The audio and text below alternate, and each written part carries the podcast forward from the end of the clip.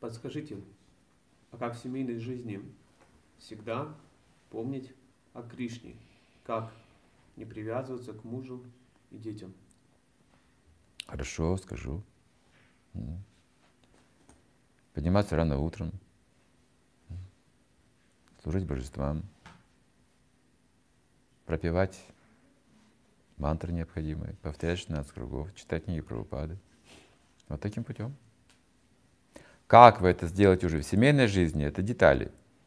Вот вам образец, стандарт золотой. Как у вас получится, это уже детали. Это уже не так важно, сколько вы можете применить сегодня и сколько завтра и так далее. Важно, важна ваша искренность и вот попытки. И не стремитесь не привязываться к детям. Что за глупости? Стремитесь обрести сознание Кришны. Это искусственно не привязываться к детям. Кто не привязан к своим детям? Ну что, сумасшедший что ли? Даже великие мудрецы не отказываются от своих родственников, говорится.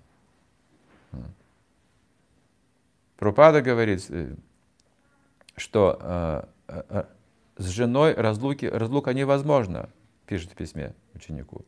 Даже если ты примешь саньясу, эти отношения не прерываются, все равно ты должен знать, что она обеспечена, что она в полном порядке.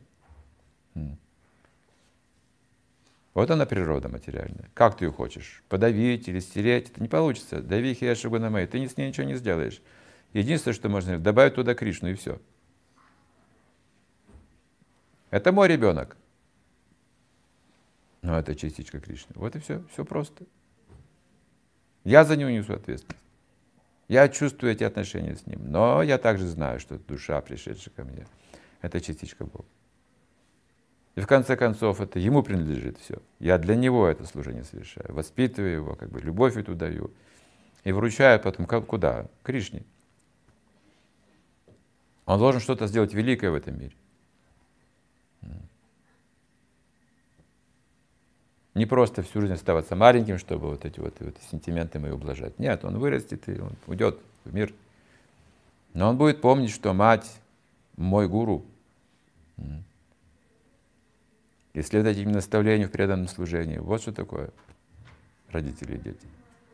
А вы хотите от преданности освободиться. Что за глупости? С ума сошли, что ли?